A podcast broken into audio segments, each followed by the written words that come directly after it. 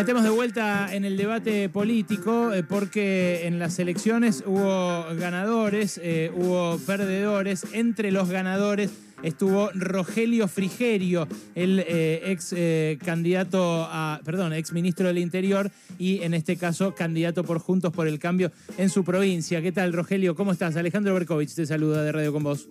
¿Qué tal, Alejandro? Muy buenas tardes ahí a todo el equipo y a la audiencia. Bien, vos, eh, ¿cómo andás? Eh, la, discusión de estas horas parece ser eh, quién ganó, ¿no? En, la, en las elecciones del domingo. Dice el oficialismo que cumplió con sus objetivos de recortar diferencias, no perder la primera minoría en diputados, aunque, bueno, perdieron el quórum en el Senado, ¿verdad?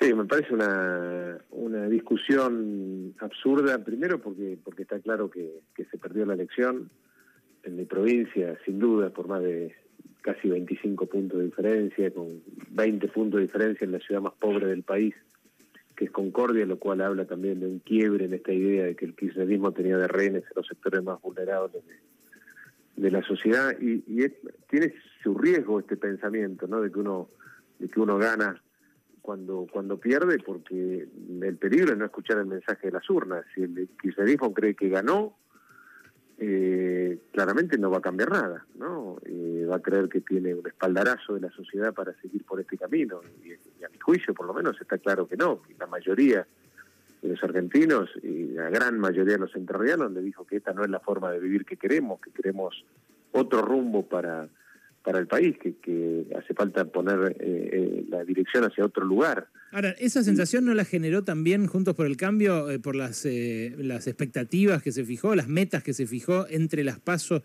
y las generales? Yo creo que fue un error. Ese. Yo creo que, a mi juicio, hablar de, cosas como la presidencia de la Cámara y los, los diputados que íbamos a tener, etcétera, antes de de, la elección no, fue una, una, buena idea. En, el interior, en el campo, se dice que no hay que contar los terneros antes de la aparición. ¿no? me mm. parece que eso fue, fue lo que pasó. Creo que había que concentrarse exclusivamente en, en la campaña, en transmitir el mensaje, las propuestas, con mucha humildad. Eh, y bueno, me parece que, que como bien decís, eh, las expectativas que uno se, se, se pone juegan mucho después a la hora del análisis del resultado. Pero bueno, los números son los números, ¿no? la oposición ganó con más de ocho puntos en, la sumatoria del total de votos del país en una elección nacional y eso no, no es discutible, no hay discusión sobre eso. Frigerio, lo saluda Noelia Barral Grigera, buenas tardes. ¿Qué tal? Eh, buenas tardes. Hablando de expectativas, el propio Mauricio Macri en la mañana del domingo habló de el inicio de una transición hacia 2023. ¿Cómo se va a conjugar su mandato como legislador nacional con eh, el, bueno, la presencia, el intento de liderazgo del expresidente con quien no la relación no terminó del todo bien. No, no hay, no hay un, liderazgo definido en la oposición y no lo va a haber hasta las pasos del 2023, donde se defina quién va a ser el, el que lidere y el candidato a presidente de Juntos por el Cambio. Eh, me parece que está bien que así sea, ¿no? Creo que hoy hay una, una conducción colegiada, eh, probablemente esa conducción también hay que haya que revisarla después de esta elección, pero pero no, hace falta anticipar los tiempos. Yo creo que, para el 23 falta mucho y que recién en, las pasos de ese año vamos a, definir un, liderazgo y que no hay que ser ansioso en este sentido. No no no es lo más importante hoy plantear quién es el líder o quién es el que va finalmente a ser el candidato a presidente. Me parece que no es lo que la gente está esperando de la oposición.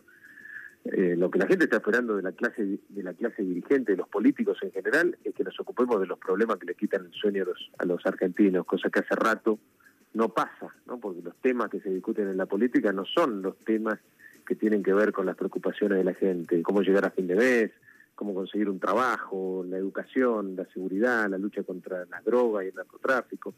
Esos son los temas que por lo menos que yo escuché permanentemente en la campaña en Entre Ríos y son temas bastante poco escuchados a la hora del debate político, mucho más en el Congreso, que, que también es un lugar donde hay que empezar a cambiar precisamente las temáticas del debate. Ahora, la discusión interna en Juntos por el Cambio apareció eh, algo, algo asordinada por el hecho de que eh, había una peor discusión interna en el oficialismo. Eh, ¿no, ¿No crees que es un riesgo que ahora estalle y que en todo caso llegue balcanizada la oposición? Por eso, por eso decía, creo que no hay que no hay que ser ansioso en esta discusión, es una discusión que a la gente no le importa en este momento. Es una, discusión que además la va a saldar precisamente la votación popular en una en, en los próximos pasos del 23. ¿Y quién está ansioso? ¿Los radicales? No, no, me parece que hay, hay algunos eh, con ansiedad de definir esta, esta situación, no, no solo los propios protagonistas en general, no también en la parte de la prensa, etcétera. Y, yo creo que no es el momento de definirlo. Y hablé con Horacio Rodríguez Larreta también, y él opina lo mismo, me dijo que, que había que, que, parar la, pelota y que, y que hoy las urgencias que tenemos no pasan por la definición de los liderazgos de la oposición y no pasan por, por la definición de quién va a ser el candidato a presidente, pasan por tratar de poner en el centro del debate político los temas que le quitan el sueño a los argentinos. Por ahí pasan las urgencias y eso es donde se tendría que concentrar la oposición. Desde el 10 de diciembre vas a pasar a integrar un interbloque muy heterogéneo en el que conviven distintas líneas internas, van a convivir distintas líneas internas. Algunos de tus compañeros de bloque van a querer articular eh, leyes, votaciones, proyectos con Javier Milei, con José Luis Espert. ¿Cómo te ves en esa discusión? Bueno, espero primero plantearla, ¿no? Yo creo que hay que generar consenso, siempre lo, he planteado así a lo largo de toda mi vida política. Yo creo en los consensos, creo en, el diálogo, en tender puentes. Me parece que ningún país del mundo, pero yo creo que ningún país del mundo con una crisis semejante o aún peor a la, de, la de la Argentina salió adelante sin consensos básicos sobre cuatro o cinco cosas fundamentales.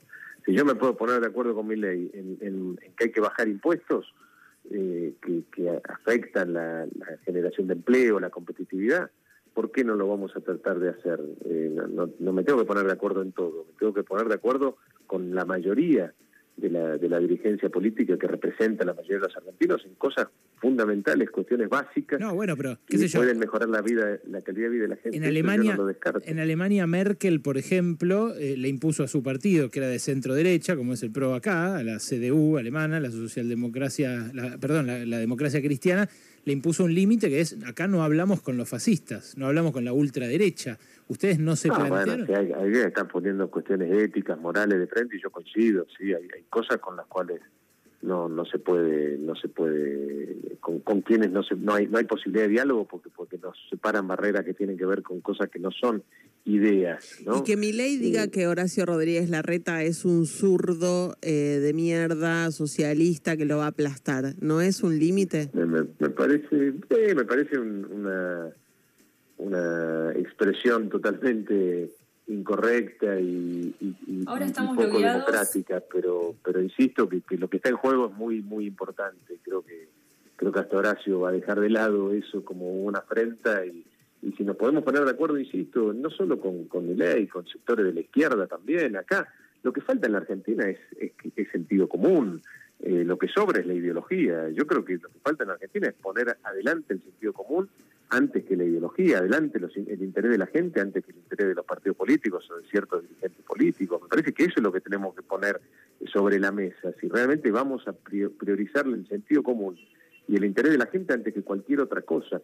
Y, creo que la situación de la Argentina es tan dramática que eh, permite eh, ponernos de acuerdo aún con gente que piensa distinto, porque es muy muy vinculado con el sentido común lo que hay que hacer, mucho más que con, la, con lo ideológico. Estamos hablando con Rogelio Frigel. Necesitamos generar empleo a como de lugar, necesitamos darle alivio fiscal a la gente, a los sectores de la producción. Ahora vamos. Necesitamos eh, poner en, en, marcha el, sistema productivo, a la industria. Ahora, vamos a la economía. Estamos hablando con eh, Rogelio Frigerio, que es ex ministro del Interior de Macri y, eh, bueno, acaba de ganar las elecciones en Entre Ríos como candidato a diputado con más del 50% de los votos. Rogelio, buenas tardes, ¿cómo estás? Alejandro eh, precisamente en este punto, em, bueno, lo, que, lo que está por enfrente es eh, un acuerdo, o no, con el Fondo Monetario Internacional. Un acuerdo, se supone, según lo que dijo el presidente.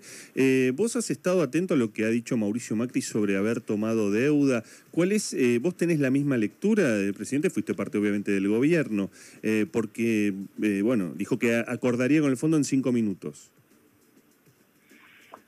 Bueno, no, no, es, no, es, no es tan fácil acordar con el fondo. Me parece que, requiere un poco más de cinco minutos. Lo que, lo que sí es, obviamente, a esta altura importante para, para tratar de, de despejar el eh, vencimiento de deuda, sobre todo lo que tenemos en, en marzo, que son muy altos y, hoy no tenemos esos recursos, esos dólares para, para honrarlos. Así que claramente hay que sentarse a negociar, como lo está haciendo el gobierno. El gobierno está haciendo eso desde hace rato.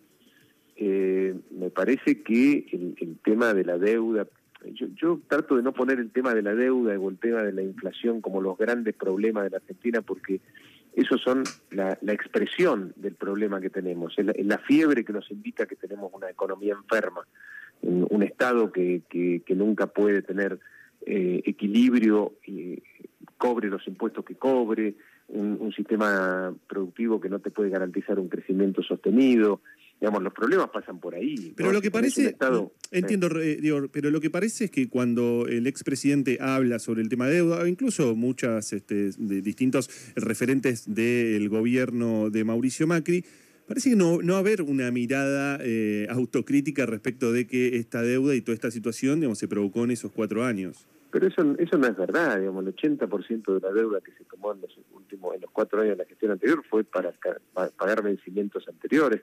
Y el otro, y el resto, y el resto, fue para cubrir déficit, porque claramente no se logró equilibrar las cuentas del Estado. Si vos me decís cuál es la autocrítica, bueno, claramente habría que haber tenido eh, eh, mayor vocación y, y capacidad para eliminar los privilegios de la política que todavía abundan en el presupuesto y en el gasto público, los gastos que no son indispensables y que no le llegan a la gente, sobre todo a los sectores que más necesitan de esta ayuda. Yo creo que por ahí puede pasar nuestra autocrítica, pero si vos pones el centro de la atención en la deuda, lo que estás, lo que lo que lo que pasa es que no no no encontrás o no tenés tiempo para para ocuparte de lo importante, que es lo que genera la deuda, porque si vos no te endeudas para pagar el, el, el déficit, lo que haces es emitir sin respaldo, que tiene consecuencias también muy malas en términos de inflación.